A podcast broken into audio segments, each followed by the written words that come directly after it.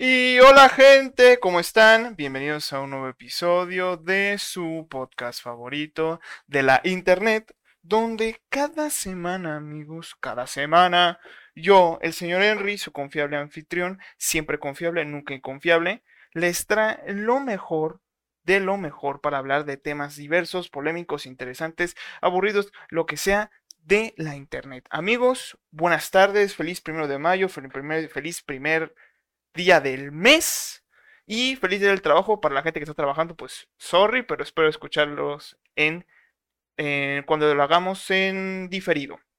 En fin, amigos, el día de hoy, el tema del día de hoy está bastante polémico, como les gusta. Bueno, no polémico, sino va a ser un tema que espero que ustedes, mi audiencia, pues tengan la mentalidad abierta en el sentido de que ojalá que se preste para una conversación donde haya dudas, preguntas, comentarios porque así como comentamos con Stephanie, es un tema que tiene como muchos tabús. Y precisamente por eso traje a una persona que estuvo dentro, que se salió y que ha estado dentro de toda esta, todo este embrollo, ¿no? Quiero que le den un fuertísimo abrazo en los comentarios en el chat y digan un hola para Tony. Hola Tony, ¿cómo estás? Bienvenido al programa, espero que te la pases bien. Hola, buenas tardes, ¿cómo estás, Miki? Muy bien, muchas gracias, Tony. Que, muchas gracias por prestarte para esta conversación. Sabemos que pues en un tema es interesante sobre el tema de que pues nos vas a contar tu historia, porque de eso trata este, este podcast, es las drogas y yo, la historia de Tony, que es como el detrás de cámaras de la de tu vida, Tony, de lo que de lo que has pasado y de lo que pues ha sido lo cómo ha cambiado tu vida, ¿no? En estos últimos años. Primero que nada, Tony, este, quisiera preguntarte, ¿no? Porque pues sabemos que hay muchas drogas, hay muchas sustancias, muchas adicciones en este país, ¿no? Pero aquí estamos, estamos para hablar de ti. Entonces yo quiero que me cuentes tú, ¿cómo entraste y, o cómo o por qué entraste a este mundo que pues tiene como esos recovecos oscuros que según dicen las personas? ¿Cómo fue? Muy bien. Mira, eh, yo ya hace bastante tiempo. Antes de entrar de lleno a esto de las drogas, yo ya las había, pues ahora sí que consumido, ¿no? Pero no me había clavado en ellas. Eh, a mí se me detectó lo que es este, en un psiquiatra, depresión mayor. Me empezaron a dar pues lo que eran este, antidepresivos, eh, excitalopram, tafil. Eh, fíjate, es muy curioso porque eh, la primera vez que yo consumí una droga fuerte, una, droga dura en el sentido de, lo que es relajarte el cuerpo, eh, fue en una plática. Eh, yo fui al psiquiatra, el psiquiatra me recomendó estos medicamentos. Al día siguiente yo tenía una plática y me dijo, ¿sabes qué? Cada que tengas nervios, este, te recomiendo yo que consumas lo que es este medicamento para que te relajes. Ok, perfecto. Al día siguiente estaba nerviosísimo, ¿no? Estaba súper nervioso y dije, pues vamos a intentarlo. No creo que ayude porque para mí siempre los medicamentos me han hecho nada. Entonces me lo tomé y en el momento que me lo tomé sentí cómo todos mis nervios se fueron, cómo me sentí más relajado, cómo me sentí tranquilo. Y en ese momento dije, esto, esto sí ayuda, o sea, de repente esto sí ayuda, pero yo estaba inconsciente de, de lo que estaba consumiendo, ¿me entiendes? Eh, pasa el tiempo, el antidepresivo que se me recomendó, el Excitalopram, es, una, es un medicamento que no es como que cuando te lo tomes luego, luego te genere placer.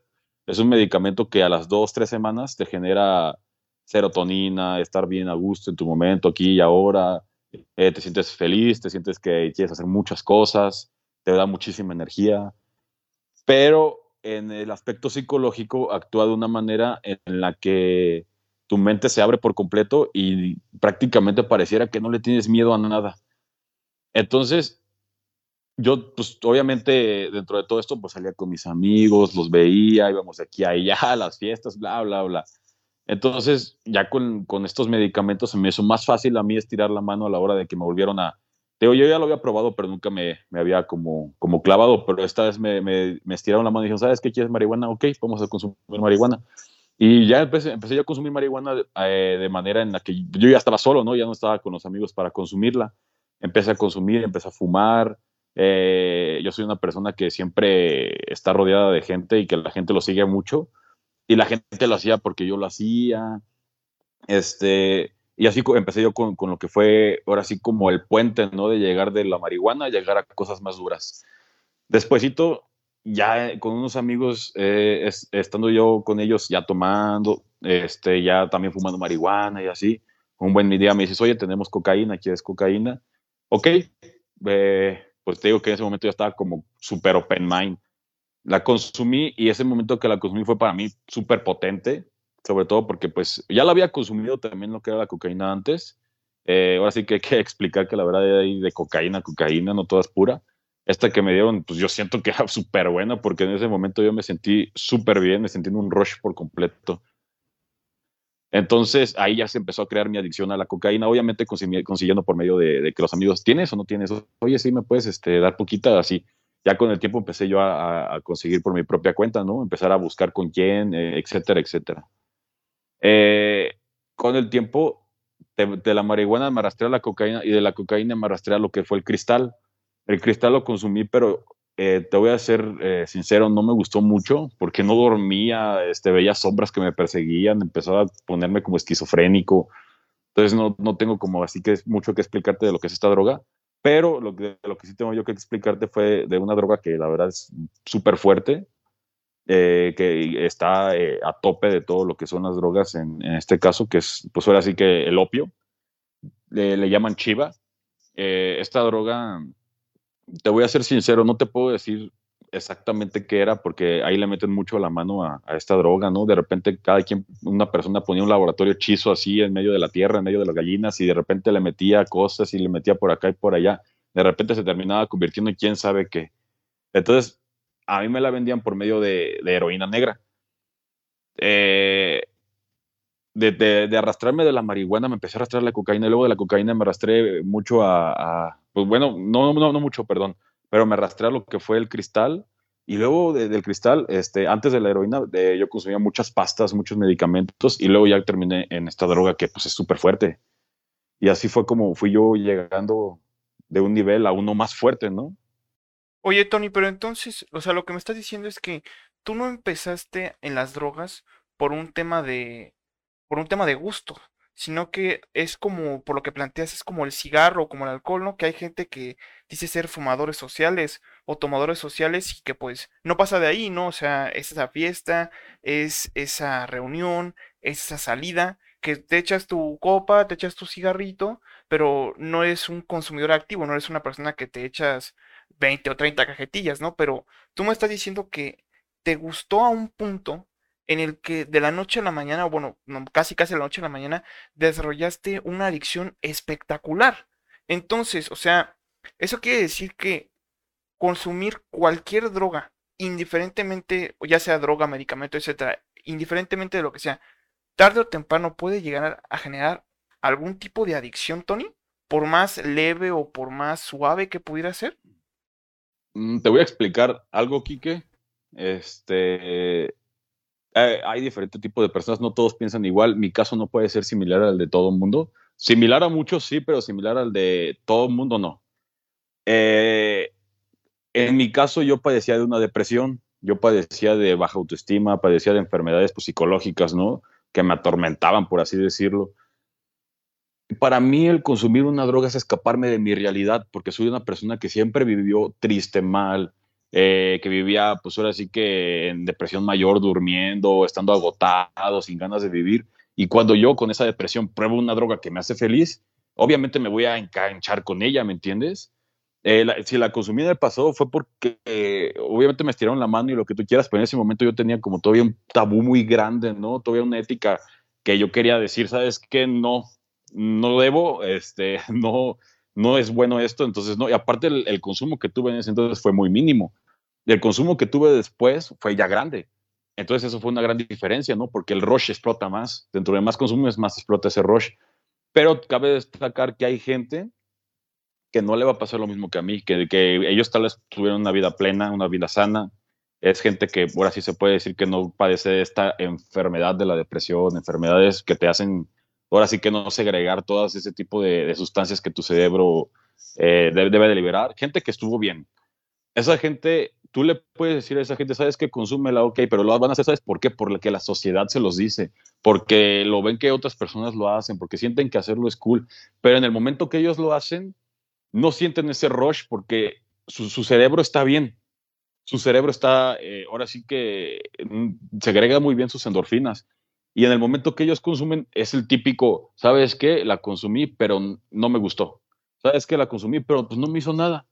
Acá el problema con ellos eh, es que lo van a volver a hacer porque se les hace fácil, porque lo hicieron una vez y porque los amigos lo hacen, y con el tiempo su cerebro empieza a afectarse de la misma manera que la gente que está en depresión. Empieza a dejar de segregarse endorfinas, empieza a, a padecer también de estas depresiones y se empieza a enfermar como una persona que, que, padecía de todos estos este, síntomas que yo te comento.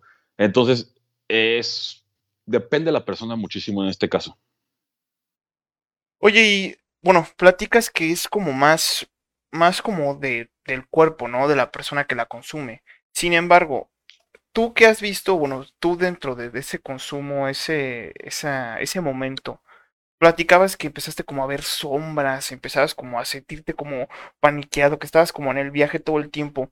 Además de ese tipo de cosas, ¿qué consecuencias te, te produjo el nivel de consumo de drogas que tenías? O sea, porque una cosa es como te digo, tomarte, fumar, hacerte tu línea una vez a la semana o hacer o fumarte, no sé, un porro una vez cada año. Es una cosa. Pero al nivel de consumo que tú tenías, ¿qué te pasó?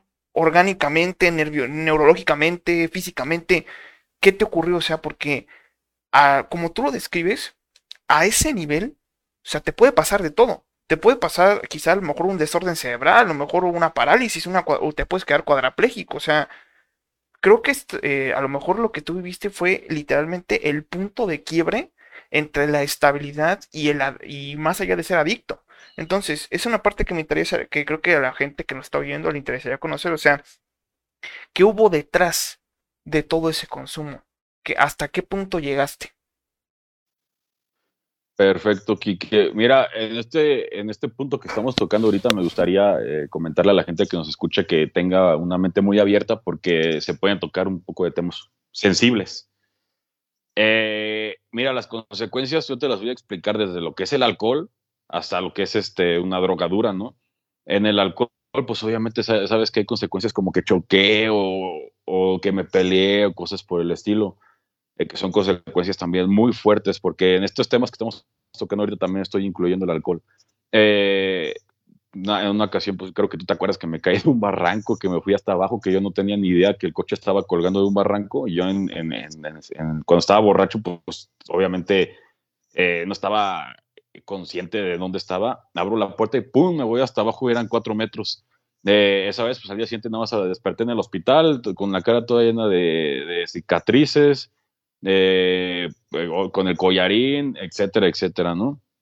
En el consumo de alcohol, pues me pasaron cosas así muy similares en cuestiones en que choqué, en que me peleaba, etcétera, etcétera. Y hablando en cuestiones de las drogas, hubo, eh, hubo una, ¿cómo te puedo explicar? Hubo enfermedades ya fuertes, así que en, nivel este, físico, con lo que fue la, cocaína, yo te puedo decir que empecé a tener, sí, esa parálisis facial de la que tú estás hablando. Eh, yo consumí eh, eh, la cocaína inhalada, se puede tomar, se puede hasta inyectar.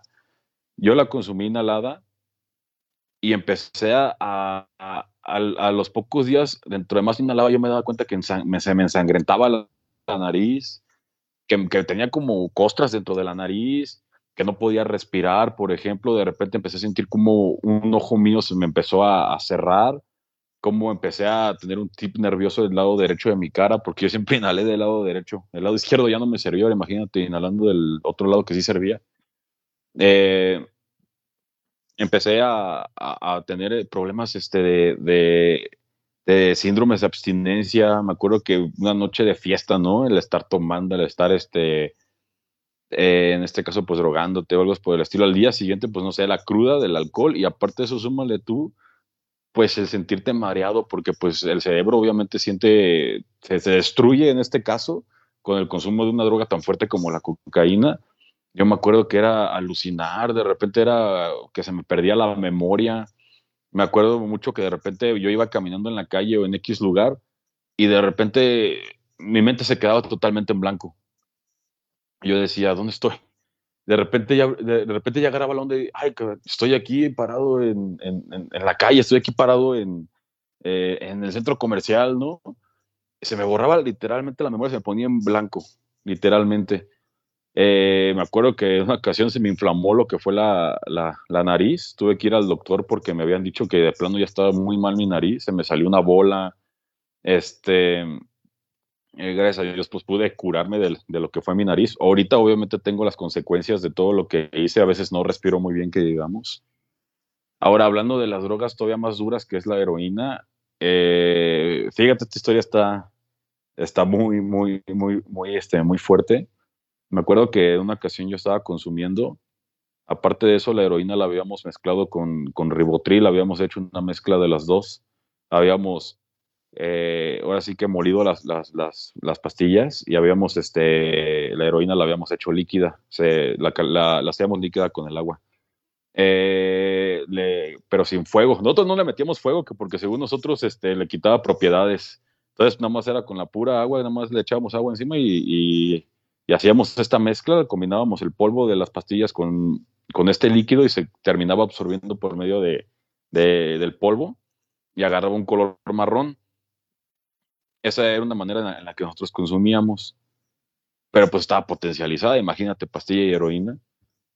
Y también después de eso también consumíamos de que, ok, ponle a la cuchara, ponle un cacho y ahí la hacemos líquida y nos la metemos por la nariz, que era todavía más potente, aunque no lo crees, era más potente así.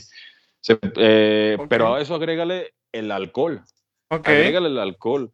Cuando tú consumes drogas, eh, trabajan sobre tu sistema nervioso central y al trabajar en tu sistema nervioso central, cuando consumes alcohol, esas drogas se potencializan. Y esa noche, pues estaba consumiendo como loco, ¿no? De que pastillas, de que la, eh, chiva, de que alcohol. Llegó a mi casa y ya sentía que yo tenía mucha resistencia a estos medicamentos. Entonces consumí todo lo que tenía. Este, me acuerdo muy bien que me metí a la oficina, eh, había una mesa de vidrio ahí hice ocho líneas ahí, largas, largas, las inhalé. Y todavía me acuerdo que todavía había un amigo aquí afuera y le dije, oye, ¿no quieres? No, pues que sí. Eh, consumimos todavía, nos fuimos a encerrar en una casa abandonada y estuvimos consumiendo. Ya, ya me regreso a casa, me acuerdo que pongo mi celular en el sillón, lo conecto a la luz y perdí el conocimiento en ese momento. De repente abro los ojos, tenía yo totalmente el pecho quemado y resulta que estoy en el hospital y me dicen así de que, ¿qué, consumiste? Yo estaba, obviamente estaba mareado, no, no, no tenía ni idea de dónde estaba. No podía ni siquiera hablar, imagínate el nivel de sedación que tenía en ese momento. Y yo pues, no podía ni decir mi nombre. ¿Cómo te llamas? Me decían. Yo no me había dado cuenta que ya me había dado un, un paro cardiorrespiratorio. Eh, lo que ellos hicieron fue meterme una sonda en el pene en este caso para poder sacar el líquido, porque como yo no podía decirles nada, de esa manera pudieron ver mi intoxicación, me inyectaron algo y me, me recuperé, o sea, ya pude volver a agarrar el conocimiento, etcétera. Pero me, me, comentaron, ¿sabes qué? La consecuencia de haber tú consumido esta droga, si no es porque, fíjate, si no es porque tu perro ladró, porque mi perro me vio y ladró, para despertar a mi familia, aunque parezca eh, increíble, mi perro en ese momento ladró, empezó a aullar, mi mamá bajó oye Tony, este, ¿puedes echar el perro para atrás? Porque pues está haciendo mucho ruido. No contesté, baja mi mamá y ya me ve con los ojos morados, los labios morados. O sea, ve qué increíble. Y me dijeron que la consecuencia de, que si el perrito a mí no me despertaba, bueno, en este caso era un perro, una perrita grande, una quita, eh, yo hubiera quedado en estado vegetativo o hubiera estado muerto. Ok, va, perfecto. Eso fue, te estoy hablando del consumo, ok, desde el momento en el que yo consumía.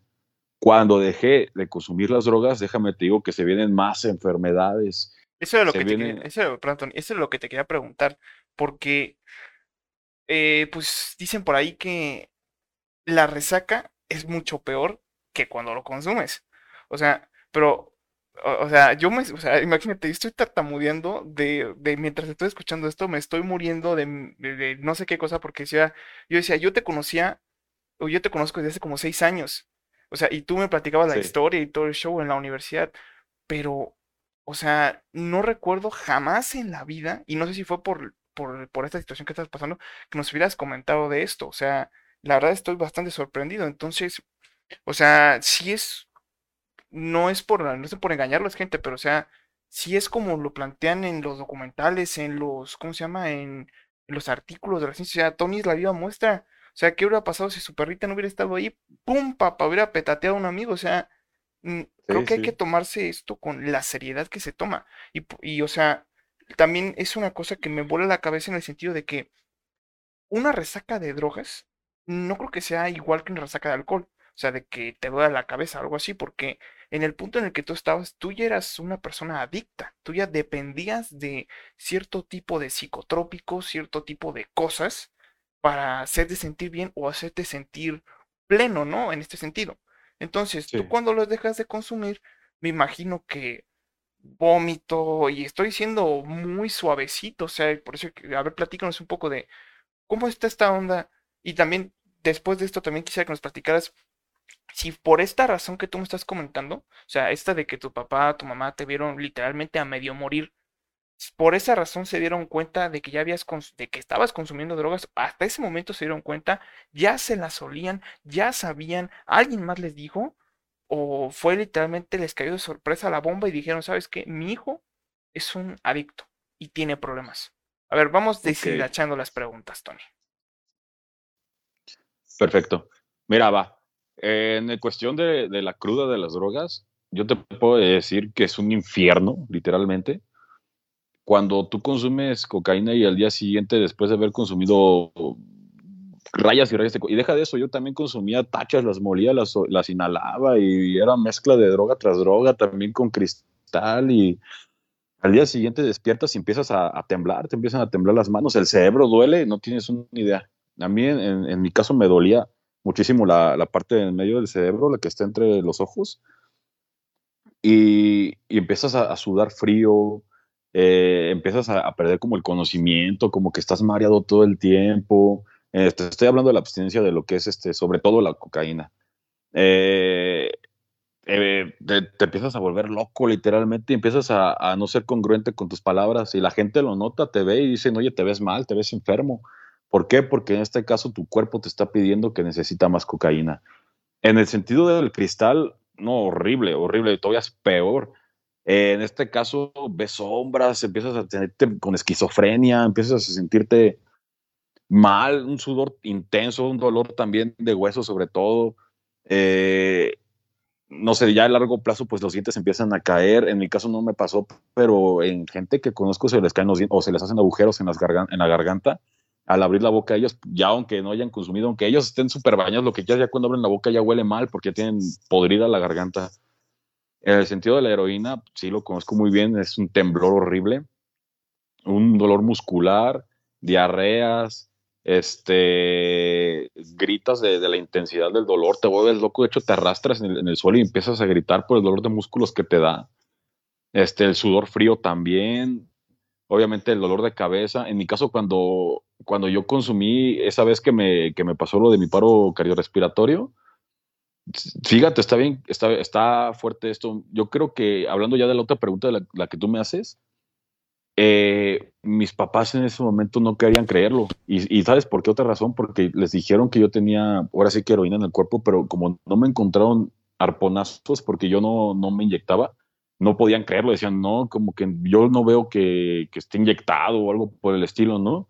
En mi caso era consumir la líquida por la nariz o, en polvo, como les comenté hace ratito. Eh, eso fue ya Mm, después, porque salgo del hospital en esa ocasión y mi familia como que no querían creerlo, estaban, es, difícil como familia, obviamente decir, sabes que tengo un hijo adicto, tengo un hijo drogadicto, ¿no? Es, yo creo que no hay aceptación en ese sentido. Entonces lo que pasó conmigo, como mi familia se dio cuenta, fue porque yo terminé siendo sincero, porque créeme, ya me convenía ser sincero, yo ya estaba en, en una etapa muy fuerte. Salgo del hospital y como ellos pues no podían creerlo, yo obviamente sales con intoxicación todavía, con hipo y sales todavía mal, este, sales con temblor y todo. Volví a consumir saliendo del hospital. Luego, luego fui corriendo a la calle a buscar más heroína en este caso. Y, yo decía, ¿sabes qué? Esta va a ser la última noche en la que voy a consumir porque ya me voy a morir. Yo decía, ya hoy me va a dar un paro cardíaco de nuevo. O sea, ya hoy muero, pero no me importa. Quiero consumir mi droga yo sé que esta es la última vez que voy a consumir porque pues después del susto del paro respiratorio, obviamente ya pues quedas con esa secuela, ¿no? De decir, ¿sabes qué? Me voy a morir, yo, yo sé que me voy a morir. Y yo seguía consumiendo y cada noche que consumía, yo trataba ya obviamente ser más específico con las dosis que estaba consumiendo. Yo ya decía, ¿sabes qué? Hoy me muero, hoy me muero. Me iba a dormir y yo decía, después de cuatro horas de rush, de estar en excitación completa, eh, ya pasando esas cuatro horas, pues da sueño, ¿no? En el sentido de la, de la chiva. Entonces yo decía, ¿sabes qué? Me voy a, voy a dormir, pero yo sé que ya hoy no despierto. Hoy no despierto, este, hoy es mi último día de, vida. No creo que hoy mi perrita me vaya a salvar la vida. Eh, total, así fue esa etapa de consumo, ¿no? Pero ¿sabes qué fue lo que me hizo a mí agarrar la onda? Y fue aquí ya cuando mis papás se dieron cuenta que yo empecé a tener, ahora sí que hablando de todas las enfermedades que, que me pasaron todavía, empecé, mis, mi ojo empezó a dañarse, mi ojo derecho, empezó a cerrarse empecé a perder mis nervios ópticos, los encontraron muy sensibles, es porque la droga entra a una velocidad, entonces esa velocidad hace que raspe el tabique, hace que raspe toda la zona de la cara. Entonces el ojo se me empezó a cerrar, eh, me llevaron, me operaron, pero acá lamentablemente como mi cuerpo estaba muy lleno de droga, no me hacían efecto las, lo que eran las, las, pues ahora sí que los medicamentos, ¿no? Para sedar a uno. Eh, entonces me aventé casi casi una hora de sueño de que pude dormir en, en media operación, pero me desperté y estuve tres horas con los fierros adentro y, la, y la, las doctoras ahí diciendo, no, tranquilo, es que es sorprendente, ellas no sabían. Es sorprendente que te hemos inyectado muchísima, eh, mucho sedante y no, no, no, no entendemos cómo te sigue doliendo, me decían.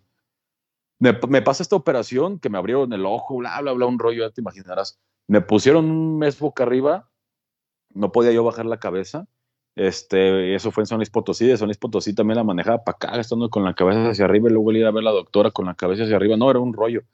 Eh, ya por fin cuando pude salir de casa, porque a mí lo que me pasó fue que mi ojo se inflamó dos veces por la operación, o sea, se, me salía el ojo, de hecho lo podías agarrar como gelatina, porque se me escurría hasta, hasta la nariz, hasta, hasta donde están las fosas nasales. Uh, después de todo eso, después de que se me desinflamó el ojo, bla, bla, bla, vuelvo a recuperarme y vuelvo a recaer en las, drogas como dos días después de que ya pude volver a salir.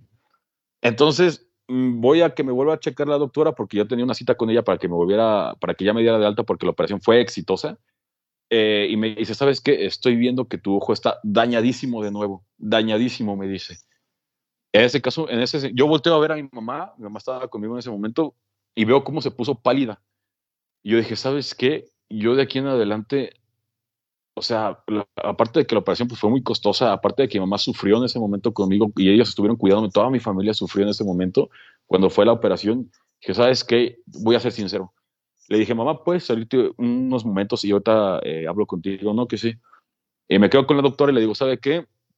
Soy adicto a la cocaína, eh, consumo cristal, consumo clonazepam, eh, al prazolán, me, encantan los opiáceos y soy adicto a la heroína negra, le dije. Y la doctora me dijo, es que debiste ser sincero desde el principio, me dice, no, no, no, no, no, no entiendo por qué lo estás haciendo, o sea, te, operamos y lo seguiste haciendo, o sea, de verdad, ella estaba anulada, la, la doctora. Y le dije, mire, ahorita yo voy a comentárselo a mi mamá, se lo comento porque pues siento yo que es obviamente muy importante comentárselo, ¿no? Pues que sí. Total, ya habló con mi mamá para volverme a agendar una operación. Este, ya este, hicimos todo lo que teníamos que hacer en el momento con la doctora. Regresamos el camino de lo que es San Luis Potosí para acá, para Celaya, y le comento, mamá, tengo que decirte algo. La verdad, soy adicto a estas drogas este, y te debo pues, una total disculpa. En ese caso, en ese sentido, mi mamá, cuando escuchó eso, ella se quedó petrificada. O sea, ella se quedó como de que no quería creerlo, ¿me entiendes? Y hasta ella me decía, ¿sabes qué? Ya no me cuentes, me decía te pido de favor, hijo, que ya no me cuentes. Ok, está bien, yo sé que, ya lo que me acabas de decir era importante, pero por favor, ya no me cuentes. Dije, ok. Pero ese día yo dije, ¿sabes qué? En mi vida vuelvo a consumir una droga. En mi vida vuelvo a, a, ponerme en este peligro, ¿no? Me operaron la segunda vez, la operación pues obviamente ya decían, sabes que estás tan dañado que ya no hay manera de que te puedas recuperar. En esta ocasión me pusieron mes y medio boca abajo, era súper feo estar boca abajo un mes y medio, créeme. No podía levantar ni de broma la cabeza, ni ver en medio, ni ver arriba. Eh, y pues así, así fue como se enteró mi mamá.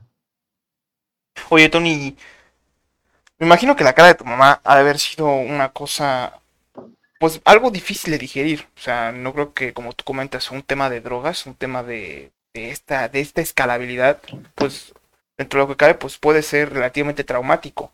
En ese caso, si tú estabas viendo, si tú estabas analizando desde tu punto de vista, desde antes de la segunda operación, desde antes que te estaba pasando todo eso, tú ya estabas como este, percibiendo que algo como que no estaba cuadrando, algo que no estaba yendo bien.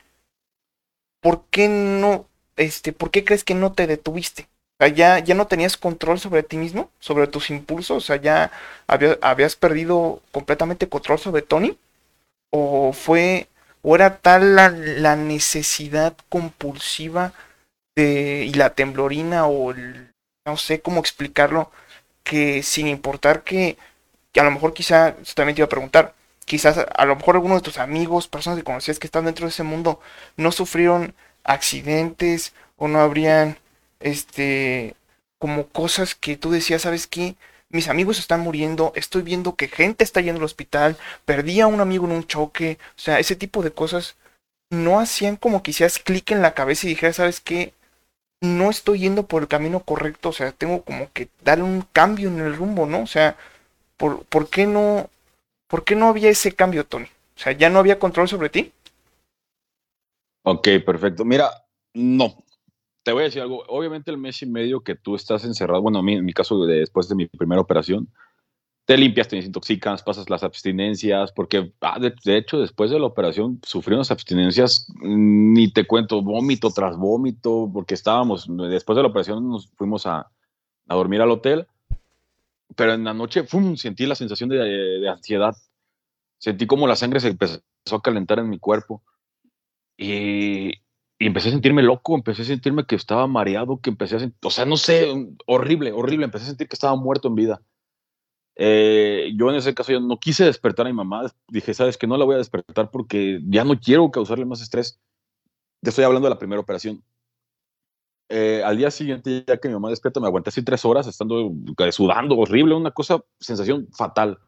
Porque agrégale a eso que también me dio la abstinencia de, tanta, eh, ahora sí que de tanto sedante que me habían dado cuando vamos de camino al hospital empiezan los vómitos, empieza, mi mamá me, estaba ayudando, me tuvieron que arrastrar allá con la doctora, la doctora me tuvo que dejar en reposo en el hospital en esa ocasión.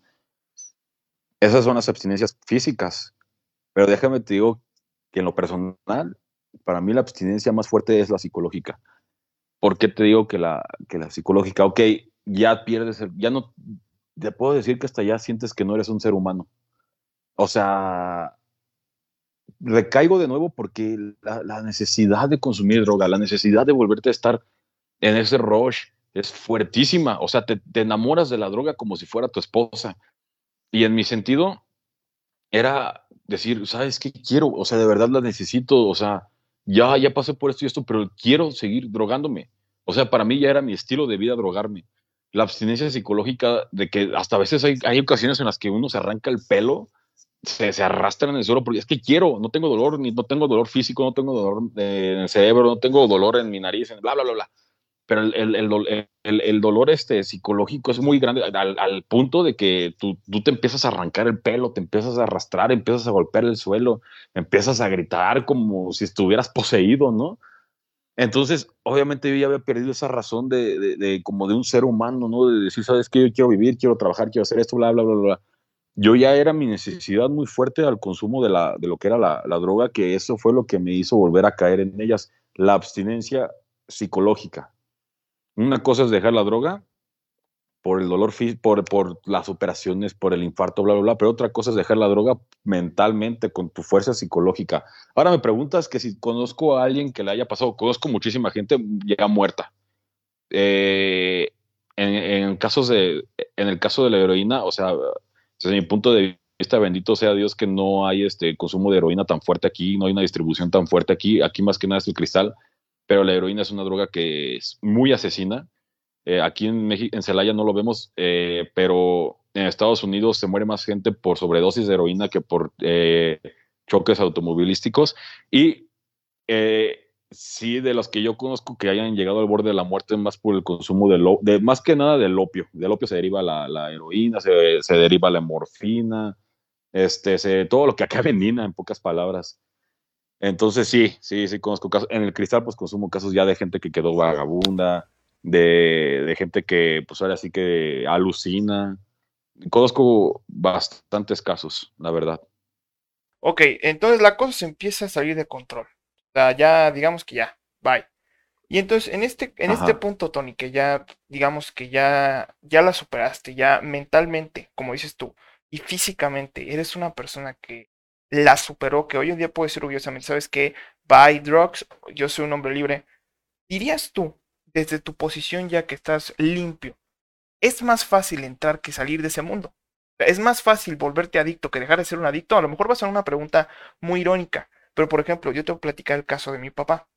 Mi papá era un hombre que fumaba mucho, ya, era una persona muy adicta al cigarro, o sea, lo, lo consumía de manera casi compulsiva, ¿no? Y a mi papá le pasa como a ti. A mi papá le da un paro cardiorrespiratorio. Afortunadamente, mi mamá estaba ahí y lo alcanzan a salvar. Pero sí le dicen a mi papá, ¿sabes qué? Si tú sigues fumando, te vas a morir. Para ese entonces yo tenía cinco años, Tony, o menos, creo que tenía como tres y mi hermano tenía un año. Entonces, mi papá de un día para otro dejó de fumar. Así, tal cual, te la estoy describiendo. En 25 años no ha fumado ni un cigarro. Y no va a fumar. Entonces, por, eso, por eso, te pregunto. Qué bueno. Por eso te pregunto, o sea, ¿qué tan fácil es salirte de ese mundo? Porque entrar, como te digo, debe ser la cosa más fácil del mundo. Te consumes, te vuelves adicto y ya está, pero ¿qué tan fuerte tiene que ser la voluntad de una persona para que digas, tú sabes que este no es mi camino? ¿Es fácil hacerlo, Tony?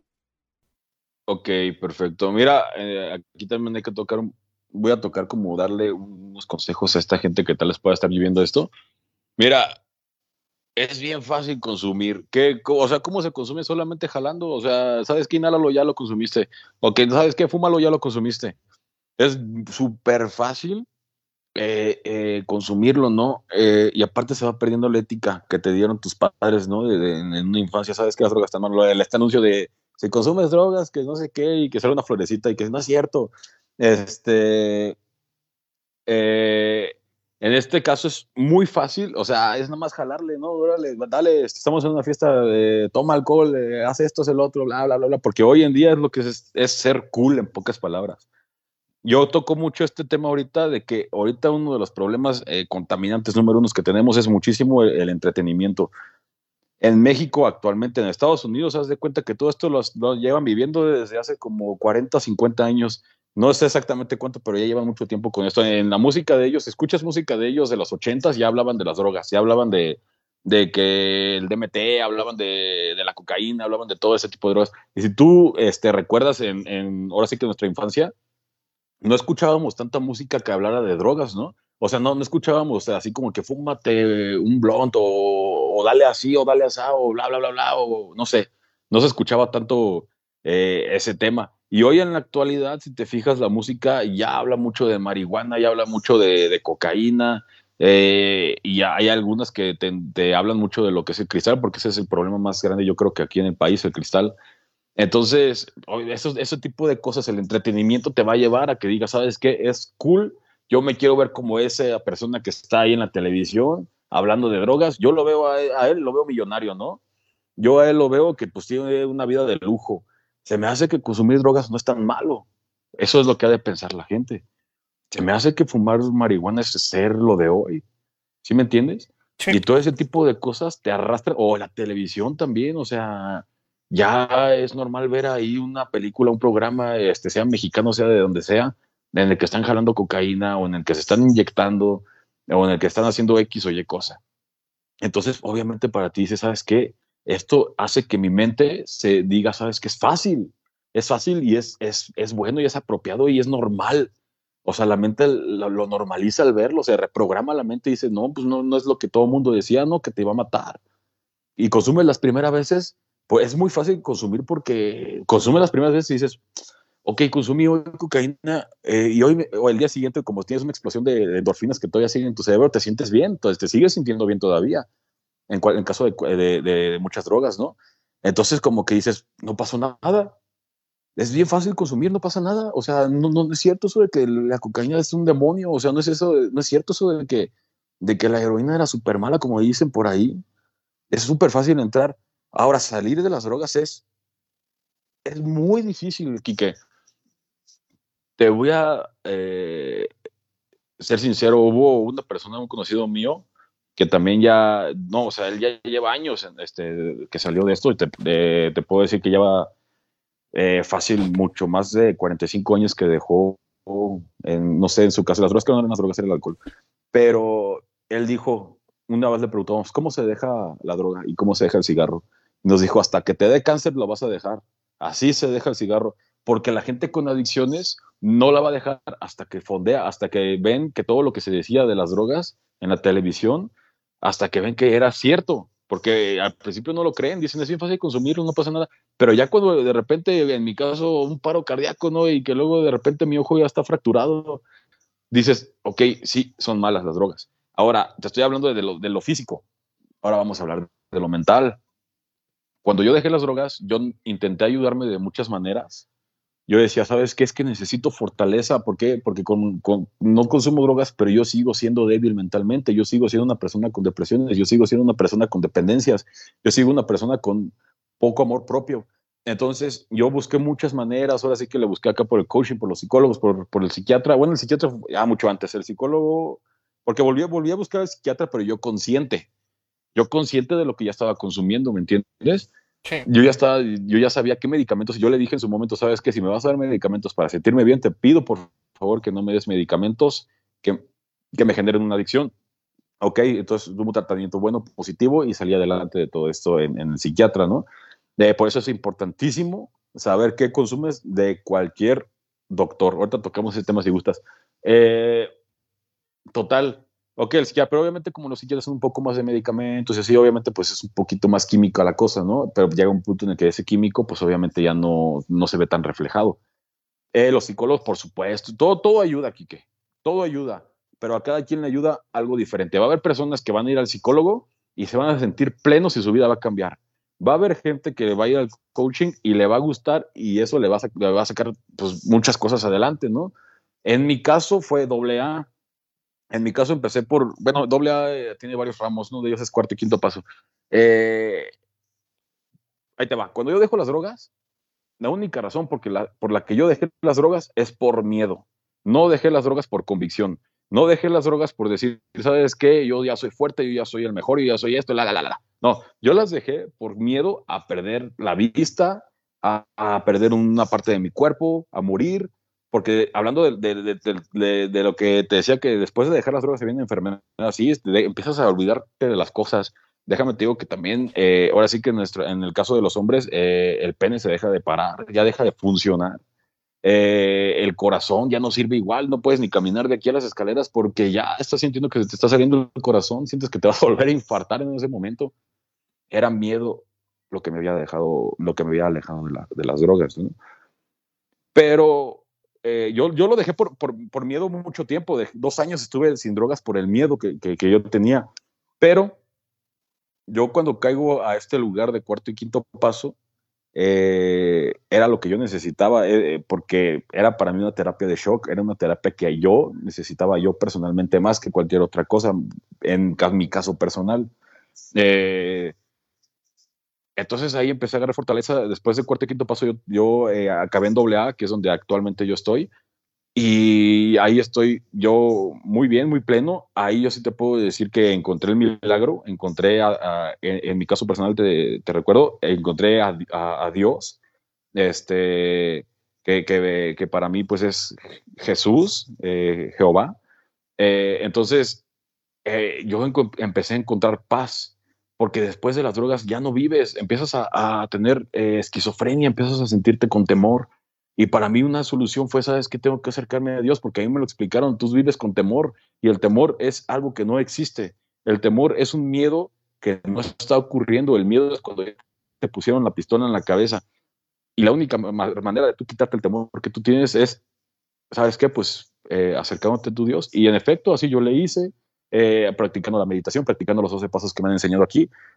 Y así fue como yo ya tuve la convicción y la fuerza interna para por fin decir, ¿sabes qué? Yo ya no consumo eh, drogas aquí en adelante, pero ahora lo hago porque yo ya tengo autoestima, porque yo ya soy una persona que volvió a pisar el, eh, eh, el suelo de este planeta, no el falso.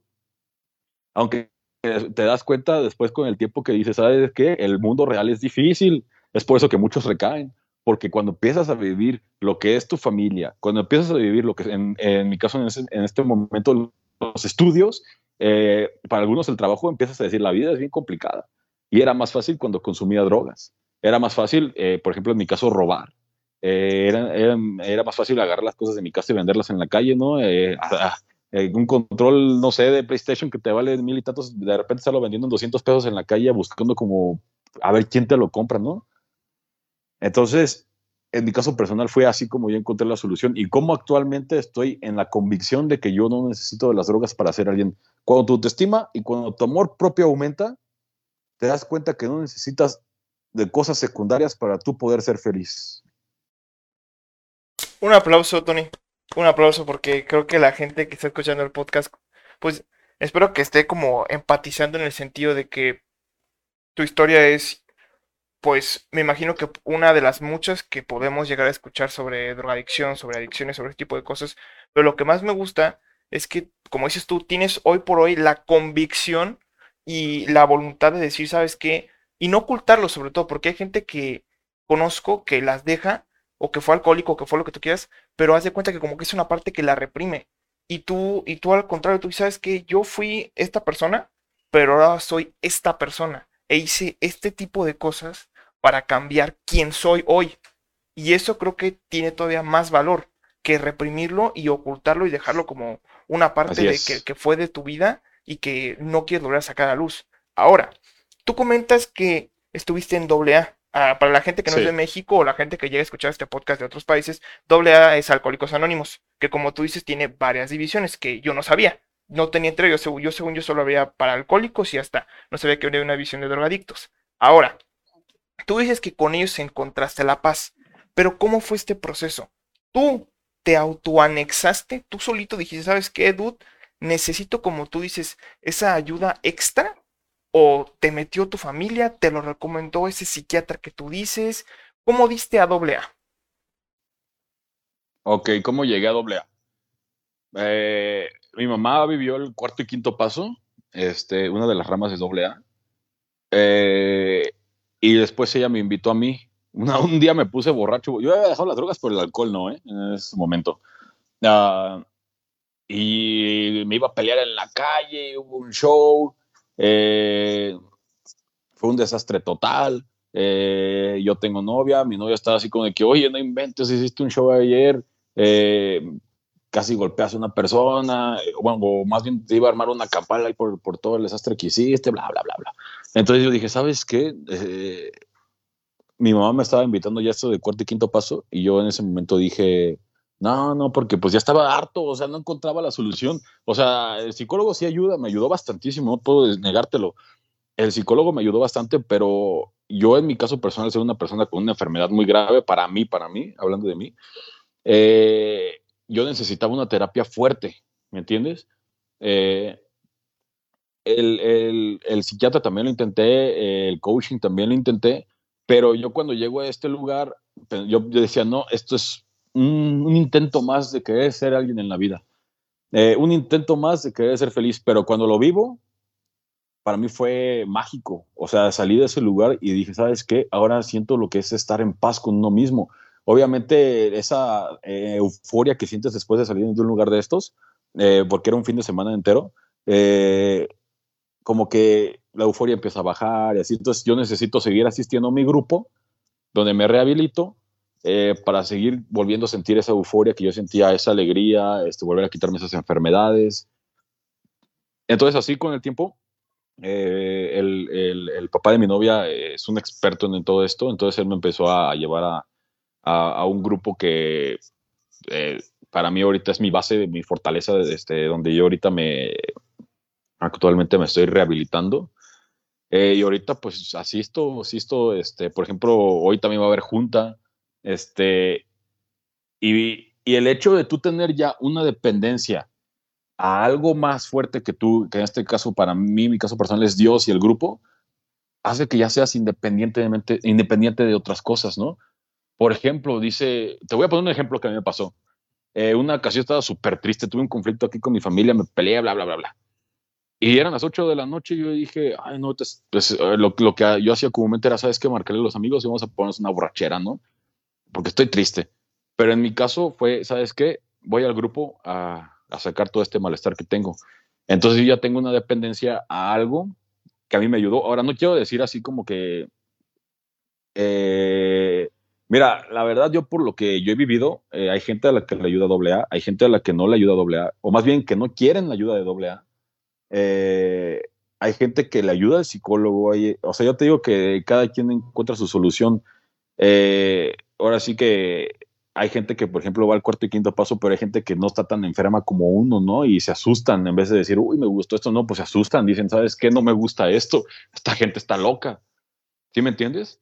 Entonces, cada quien tiene que encontrar eh, sus posibilidades. Ah, me gustaría explicarte rápido esto, la base de mi enfermedad, la base de lo por qué yo consumí drogas era porque yo era una persona que me sentía sola, o sea, mis papás eran, trabajaban muchísimo desde que yo estaba chiquito, eh, eres el hombre de la casa, cuida a, tus hermanos, oye, este, hoy vas a quedarte solo y así.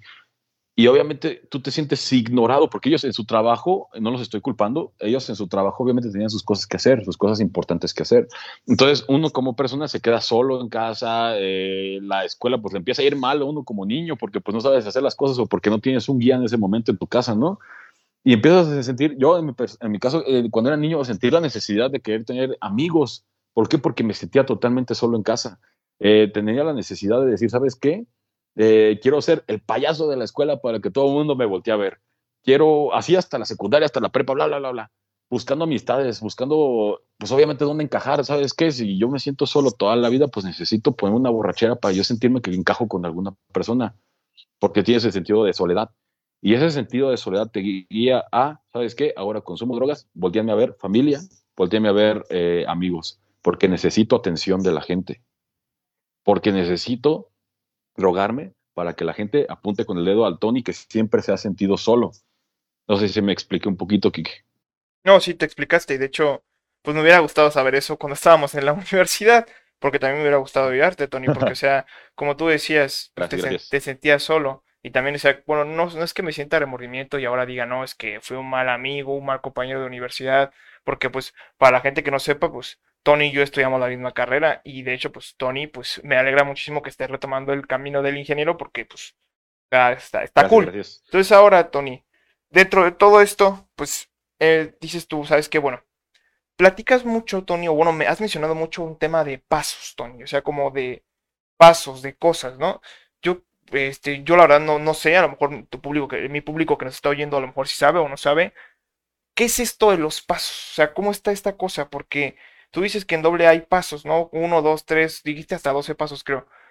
Eh, ¿Nos podrías comentar un poquito, aunque sea por encima, para no detallar mucho en este tipo de cosas, no sé, bla, bla, este, ¿cómo son estos doce pasos y cuál es el paso final? Y cuando te dicen, porque también me interesa saber qué dice la gente que está allá adentro. O sea, la gente como tú, que la gente como que tú, como tú que está en esos grupos, cómo se siente, sienten lo mismo que tú, esa euforia que tú describes, porque también me interesaría conocerlo, porque como dices tú, eh, la gente cuando ve instalaciones de doble A o gente que saliendo, saliendo de instalaciones de doble A, dicen, esos son drogaditos, son malavidos, son ladrones, son este, rateros, o sea, como que tenemos una muy mala percepción social, cultural, económica, desde muchos ángulos, de que las personas que están, están en ese tipo de instalaciones están ahí porque no tienen un camino. Pero tú me dices al contrario, en ese lugar te enseñan el camino o te dan un camino. Entonces, ¿cómo está ese show ahí adentro? Eso también me interesaría saber. Ok, doble A. Mira, ahorita te explico los 12 pasos. Yo en mi caso sí les recomiendo mucho asistir a un grupo de doble A a la gente que tiene una adicción grave. Ah, pero recomiendo que busquen el grupo adecuado porque dentro de AA la gente aumenta su autoestima, aumenta su seguridad, que de repente ellos fluyen y son lo que ellos son realmente. Entonces no falta, eh, porque por ejemplo está AA, pero hay otras este, ramas que salieron que por supuesto hay gente de, mis grupos que dicen, ¿sabes qué? No, pues es que esas ramas no son positivas, no son ramas que, sean agradables. O sea, cuarto y quinto paso me parece una muy adecuada para una persona que está muy mal. Ojo, para que, esté muy mal, porque luego suelen llevar niños y ¿para qué llevas un niño? O sea, ¿sí me entiendes? Un niño que nunca ha vivido su vida, un niño que, que nunca ha consumido drogas, un niño que nunca ha alcoholizado. O sea, depende. Hay niños que sí llegan ahí que consumen drogas desde los 11, 12 años, pero si es un niño que está bien, no tiene para mi, mi pensar caso que lo lleves, lo vas a asustar y no va a querer volver a regresar.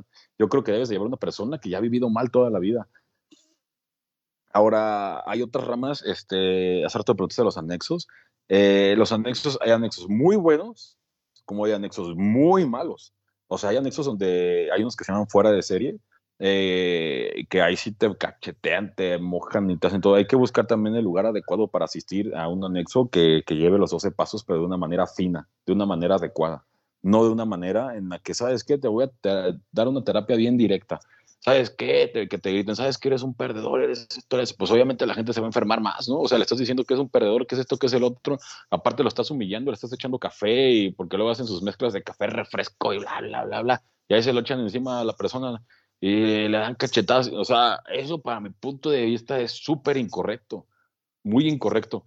Eh, y hay grupos eh, de doble A que son la gran mayoría que deben de decir doble A, eh, grupo tradicional eh, que, que no está permitida la terapia directa, no está permitido burlarte de la persona que está platicando su caso en una tribuna. Eh, está prohibidísimo que tú agarres y le evites indirectas a una persona que está abajo. Y son grupos donde se mueve una terapia muy, muy sana. Entonces, si se busca un grupo de doble A, se necesita buscar el grupo más adecuado y el que más encaje a ti.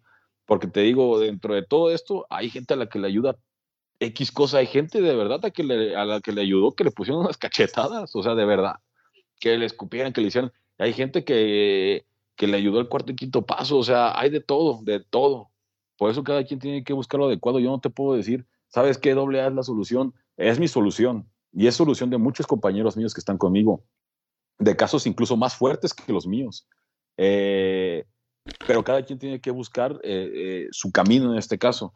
Ahora, los 12 pasos eh, están un poquito larguitos, eh, pero te puedo desglosar un poquito, que por ejemplo el primero... No, pero, Tony, perdón, no, sí, pero si a lo mejor si los puedes mencionar nada más el nombre, aunque sea, para saber más o menos como de lo que estamos hablando. Ah, creo que sí, mira, pueden buscar los 12 pasos en internet. Eh, por ejemplo, te voy a hablar nada más del uno. Admitimos que éramos impotentes ante el alcohol, que nuestras vidas se habían vuelto ingobernables. Eh, en este caso aquí dice alcohol, pero se tratan otras enfermedades como la drogadicción, este, porque antes era alcohol nada más, ahorita ya es drogadicción, entonces ya se aceptan drogadictos también en este caso. Se necesita decir, ¿sabes qué? El alcohol me ganó, el alcohol es superior a mí, el alcohol ya este, me arrebasó, arrebasó mi vida, ya perdí a mi familia, ya perdí esto, ya perdí el otro, por culpa del alcohol. Porque hay gente que yo veo, fíjate qué, qué irónico, ¿no? Que, ya está viviendo en la calle o algo por el estilo y dice, yo el alcohol sé que lo voy a dejar, yo sé que voy a vencer esto y um, se echa un trago de cerveza o se echa un trago de algo, eh, de algo que está alcoholizado, ¿no? Entonces, ¿cómo vas a ayudar a una persona que, que no, no acepta, pues, en este caso, que la droga o el alcohol ya lo venció? Que no quiere ser ayudada, básicamente. Que no quiere ser ayudada. Y fíjate que es bien difícil ayudar a la gente. Es, es, es muy, eh, es muy grato cuando alguien se deja ayudar. Pero es muy difícil, o sea, eh, como, como consejo yo para la gente que, que, tiene un familiar así, para el consejo yo para la gente que, que, tiene un amigo o algo así que quiere sacarlo, es primero rehabilítate tú, porque tú no le puedes dar a una persona lo que tú no tienes. Si tú no tienes paz, no le puedes dar a una persona paz. Si tú no tienes amor propio, no le puedes dar a una persona amor.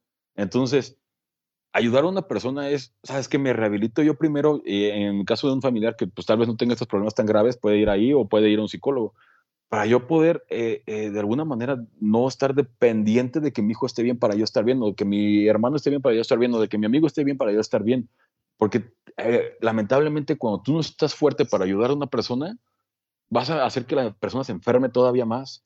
Entonces, en este caso yo digo, ¿sabes qué? Rehabilítate, sé fuerte eh, y sobre todo, ten los oídos muy abiertos para que la persona te platique sus malestares, para que te platique de alguna manera, tal vez no lo va a aceptar al principio, qué consume, qué hace, eh, dónde se mete, para que tú puedas ayudarlo. Se necesita ser muy fuerte para ayudar a una persona con, con, estos problemas. Ahora, hay gente que las llevas a doble hay gente que la llevas a psicólogo y no quieren. Ok, si no quieren, como, yo, como dijo esta persona que te digo, hasta que toquen fondo, vamos a ver qué pasa. Si tocan fondo y no los ayudan ni a ellos mismos, ahí sí ya está súper difícil. Pero normalmente cuando ya tocan fondo es cuando dicen, ¿sabes qué? Ya, ya hasta aquí, ya quiero mejorar. Claro, claro, Tony. Claro, Tony. Oye, y también, bueno, ahorita mencionaste un tema de las calles y todo ese tipo de cosas. Esa, cuando vas por la calle tú, en este momento, el nuevo Tony, el nuevo Tony, que va por la calle y va a alguna fiesta o algo así, ¿qué pasa por tu cabeza cuando ves a ese alcohol, cuando ves a esa persona que está tomando alcohol en desmedida o ves a esa persona que está metiendo esa línea de coca? ¿No te da flashbacks o recuerdos de, del, tú de antes? Y porque también pienso yo que que a lo mejor, como dices tú, esa te daba en ese entonces miedo. Entonces, hoy en día que ya tienes esa suficiente confianza, ese suficiente valor propio para decir, ¿sabes qué? Puedo ver a alguien fumarse una línea de coca y yo ni siquiera acercarme a olerla. Este, pues está cool, ¿no? O sea, debe ser una sensación muy padre el decir, estoy completamente libre, no necesito de ese tipo de cosas para estar cool, pero cuando, cuando ves ese tipo de cosas, ¿qué pasa por tu mente? Muy, buena pregunta, Quique. Eh, mira, te voy a ser sincero. ¿Eres adicto en el pasado? Sigue siendo adicto en el presente, de manera diferente. Eso te lo voy a explicar eh, muy detenidamente. Va, a sonar un poquito irónico y van a decir, ah, caray, ¿cómo está eso? Ok. Las drogas, por algo, son drogas. Cuando tú consumes una droga, es porque te vas a poner eh, de una manera, pues, bien, ¿no? Feliz, en pocas palabras. Pero esa felicidad que te dan las drogas, aparte de ser falsa, es una droga, es una felicidad más intensa, inclusive que eh, el orgasmo sexual, ¿me entiendes? Eh, hay, drogas como por ejemplo la cocaína que libera un 80% más este, que el orgasmo sexual. No me acuerdo exactamente si era el 80%, pero liberan todavía mucho más que el orgasmo sexual. La heroína no se diga, como el doble o hasta el triple. Eh, entonces, esa sensación, mm, de alguna manera, no hay manera, eh, entre comillas, de que la puedas conseguir comiendo X o Y cosa, o tomando refresco, o tomando agua, o sea, te vas a sentir tal vez bien si tienes una buena alimentación, pero ese rush no lo vas a alcanzar. Imagínate que no lo alcancen ni siquiera con, una relación sexual o algo por el estilo. Entonces, aquí va. Aceptamos, por ejemplo, aquí que el alcohol eh, somos ingobernables ante él, pero también aceptamos nuestra enfermedad. Sabes que yo soy alcohólico. ¿Sabes por qué? La gente luego, eh, fíjate, la gente dice, tú ya no eres alcohólico porque no tomas. Ok, esa es tu idea. Mucha gente me ha atacado por eso, que, ni siquiera les pido el consejo, que yo lo manejo súper bien, que yo no tomo nada, pero, pero por ejemplo, a mí es este, yo tengo que aceptar que yo tengo un problema de que yo soy un drogadicto. Tal vez no consumo la droga actualmente, pero soy un drogadicto. ¿Por qué? Aquí te va, y esto fue explicado por el psiquiatra que me atendió eres adicto por la única razón de que te vas a acordar de esa sensación toda tu vida. Toda tu vida te vas a acordar del, famoso rush que sentiste, toda tu vida te vas a acordar de la sensación que te provocó el opio o la heroína, como se llame. De, vas, a, vas a todo el tiempo vas a acordarte de, la sensación, que, de la euforia que te causó esas drogas. Entonces, para mí es salir, ok, salgo al bar y veo a una persona consumir obviamente se pasa por mi mente, pero te digo, ¿cuál es la clave de todo esto? Que yo estoy fortaleciéndome tanto en mi grupo que para mí cuando ya veo a esa persona es más fácil para mí decir no, alejarme y irme. Eh, porque la razón de esto es que, sabes, que me siento tan seguro de mí mismo, me siento tan a gusto conmigo mismo, porque te dije hace ratito que una de las razones por las cuales yo consumí era por mi soledad y por sentir que no tenía amor de nadie. Entonces, en el momento que yo me amo a mí mismo, ya no necesito tener la atención de la gente. ¿Por qué? Porque todo esto me lo enseñó mi grupo, todo esto lo trabajé en mi grupo, todo esto, eh, eh, todas estas este, fortalezas mentales que yo tengo, las tengo en mi grupo. Y si yo dejo de asistir a este grupo, yo como un adicto, puede, puede haber un peligro muy grande de caer, pero como yo estoy muy fortalecido ahí, a la hora de que yo veo gente borracha, a la hora de que yo veo gente drogándose, créeme, lo único que estoy haciendo es morirme de risa porque dicen cada barbaridad. En este caso ya para mí, yo ya disfruto el poder platicar con la gente, el poder vivir el momento con la gente, el poder estar a gusto con la gente. Yo ya lo vivo sin alcohol y ya lo puedo vivir sin alcohol porque ya sé vivirlo sin alcohol. Ya puedo ser yo, pero sin el alcohol. Entonces, para mí, hasta cierto punto es como que, ok, pues a muchos de ellos yo les he dicho, pues vamos a, yo te ayudo, mira, vente para acá conmigo, ya que te rehabilitas, porque pues obviamente el alcohol causa problemas. Pero en el momento que yo estoy ahí, pues obviamente me estoy muriendo de risa. O sea, ya te imaginarás, ¿no, Quique? Sí, he estado en esa situación. Yo normalmente soy el tipo que... Bueno, tú y yo nos conocemos, Tony. Sabes que no soy una persona que, que, que no bebe mucho. A lo mucho bebe una o dos cubas y ya la para para toda la noche. Entonces, normalmente soy el tipo que cotorrea con la gente que está así. Entonces, de verdad, me estoy, estoy muy feliz por ti, Tony. O sea, en el sentido de que estoy muy feliz que estés cambiando, que, que, que el Tony que yo conocí hace seis años en primer semestre de carrera siga estando ahí siga siendo el, Tony del que yo me acuerdo, no el Tony que tú platicas, porque yo, para mí, tú sigues siendo ese Tony que yo conocí hace seis años, ese Tony inocente, buena onda, cool, platicador, acá, ¿sabes? Entonces, me da muchísimo gusto, Tony, que pues hayas hecho lo que tenías que hacer y, haya, y no, y que hayas hecho lo que tenías que hacer para cambiar. No necesariamente estoy muy feliz por lo que pasaste, porque para la gente que lo está leyendo y está leyendo los comentarios, eh, creo que está empática contigo en el sentido de que ha sido triste, ha sido difícil, ha sido complicado. Muchas veces a lo mejor quizá te, te quisiste rendir y no lo dudo. Sin embargo, estoy muy feliz por ti, Tony. Ahora, gracias. Dentro de lo que cabe, también, mucha gente, este, yo siempre me he preguntado que tenemos como este deseo hacia lo prohibido, ¿sabes? Como ese tipo de cosas, ¿no? Que también creo que ese puede ser un motivo quizá un poco menor o, un poco chiquito, digamos así, que pueda motivar al consumo de drogas, esto de probar lo prohibido, digan por ahí. Entonces, pues ya ves que últimamente, pues que se están haciendo como leyes o cosas así por el estilo para regular todo este tipo de cosas en pro de evitar que ocurran casos como los que te ocurrieron a ti. ¿Crees que este tipo de políticas nuevas que están organizando en este país vayan a dar un resultado positivo ¿O crees que el nivel de consumo, el nivel de drogadicción, el eso, eso, que tú describes va a seguir en incremento? ¿Crees que sea una solución algo así como lo que plantearon en Ámsterdam, en países de Europa, donde este tipo de cosas está como súper controlado, no hay, no ves drogadictos en la calle, casi no ves gente que es adicta, entonces, ¿crees que vamos, que, ¿crees que vamos por un buen camino o crees que es una solución temporal?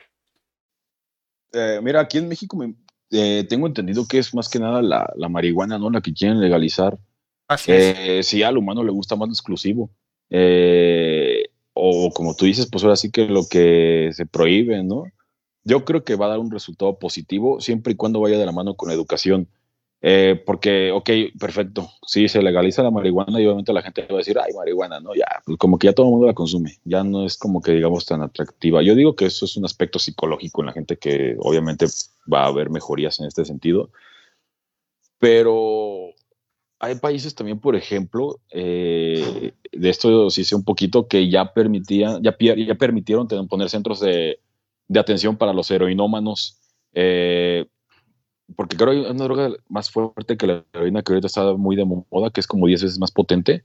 Eh, se me fue, creo que es endorfina. No me acuerdo, no, no me acuerdo, pero tienes esos centros de rehabilitación donde dices, ¿sabes qué? Vente, inyectate aquí en nuestro centro de rehabilitación para que así ya no te mueras. Para que así, si vemos que te está dando un paro cardíaco y aquí mismo te podemos rehabilitar.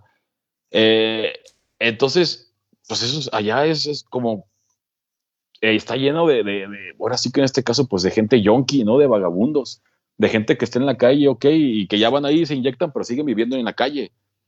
Eh, obviamente no, es lo mismo la heroína, pues, que la, que la marihuana, pero yo digo que la base para tener eh, un país que, no se esté acabando con, esto de la, de la, marihuana, mi punto de vista, es que se lleve de la mano de la educación de la educación, de decirle a, los jóvenes, yo digo que en la primaria, en la secundaria, no sé, se diga, ¿sabes qué? Eh, la marihuana es esto, porque a mí un, doctor me dijo que sí, que en efecto la marihuana a largo plazo sí afecta a una parte del cerebro, sí destruye una parte del cerebro. Eh, entonces, que se diga, sabes que la marihuana es así, actúa así de esta manera, así, bla, bla, bla, es, es este, lo mejor consumirla en casos tal, eh, eh, no sé, dar una educación en este caso, porque, o sea, sí, pues es que de alguna manera es, es una droga, te, te, saca de tu realidad. Entonces, eso, ese es mi punto de vista. Claro, Tony. Oye, Tony, y bueno, gente, este, sé que no les va a gustar, se está poniendo muy interesante, pero bueno, tenemos que, pues, estamos llegando casi al final del programa. Sin embargo, antes de irnos, Tony, quisiera que nos dijeras dos cositas. Número uno, en este momento, si tú pudieras regresar en el tiempo y decirle a tu, al otro Tony, al otro, al otro Tony del que dices, tú sabes que el, digamos el Tony malo, bueno, vamos, el Tony que no estaba en, el Tony no encaminado, voy a cambiarlo, el Tony no encaminado, ¿Qué le dirías a ese Tony ahorita? El nuevo Tony, ¿qué le diría a ese Tony? ¿Qué, qué consejo le darías a ese Tony? Y número dos, ¿qué, qué consejos, qué, qué es lo que le dirías o qué, qué es lo que le recomendarías a una persona que como tú en este momento ya las dejó para que siga encaminado, para que siga yendo por el buen camino, además de todos los consejos que nos has dado? Perfecto, mira, número uno, va a parecer un poco extraño, pero yo el consejo que le daría a ese Tony sería, ¿sabes qué? Vívelo. Vívelo porque gracias a esta enfermedad que tú tuviste, gracias a que estuviste a punto de perder un ojo, gracias a que tú viviste un paro cardíaco, ahora eres una persona diez veces más fuerte de lo que de lo que fui, que de lo que eres, en pocas palabras, ¿no? Pues estoy hablando conmigo mismo, ¿no? Eh, yo le diría, vívelo, vívelo. Este, es una experiencia y gracias a esta experiencia yo puedo encaminar a otra gente, porque si yo no hubiera vivido esta experiencia, no habría manera de que yo pudiera llevar a otra gente a este camino, ¿no? A otra gente que, que compartió esa enfermedad o comparte esa enfermedad conmigo.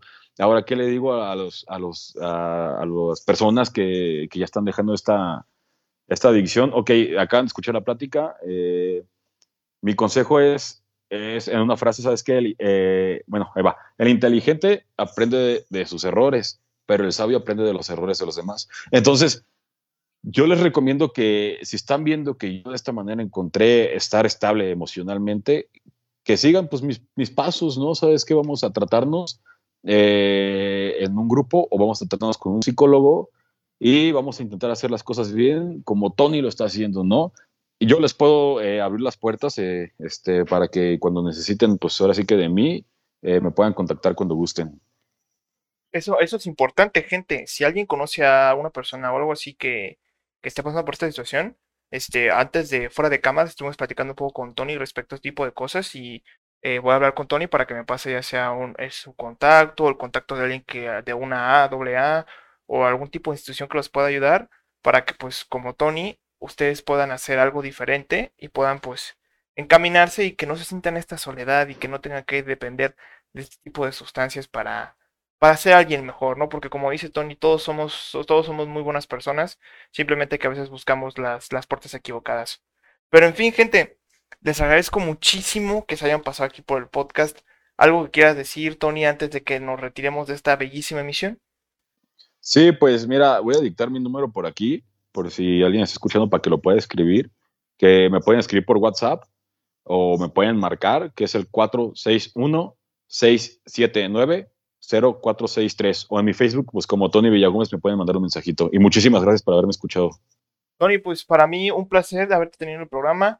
Gente, espero que lo hayan disfrutado bastante, que hayan pues aprendido un poco más pues de este mundo tan, tan interesante, tan misterioso, porque yo diría que es un mundo muy misterioso, un mundo que aún creo yo que tenemos muchas cosas que descubrir y me alegra ser amigo, conocido de una persona como Tony, que hoy por hoy puede contarnos un, testimonio tan grande como este y decir, y como dije, levantarse con orgullo y decir, sabes qué, yo fui esta persona, pero ahora estoy haciendo algo para hacer algo diferente.